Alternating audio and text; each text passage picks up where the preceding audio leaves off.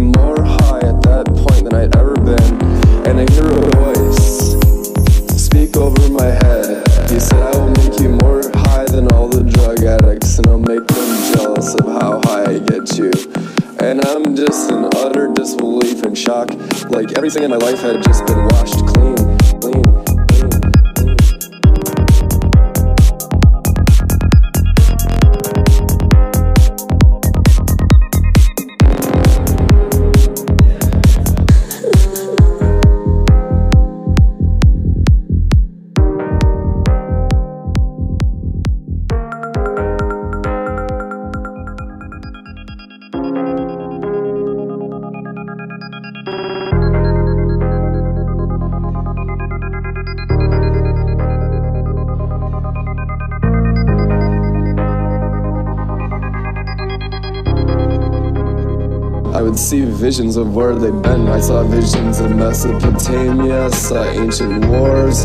It feels like literally 10,000 watts of electricity going through my whole body.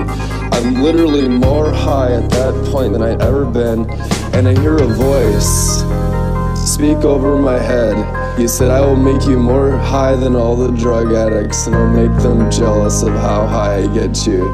And I'm just in utter disbelief and shock. Like everything in my life had just been washed clean.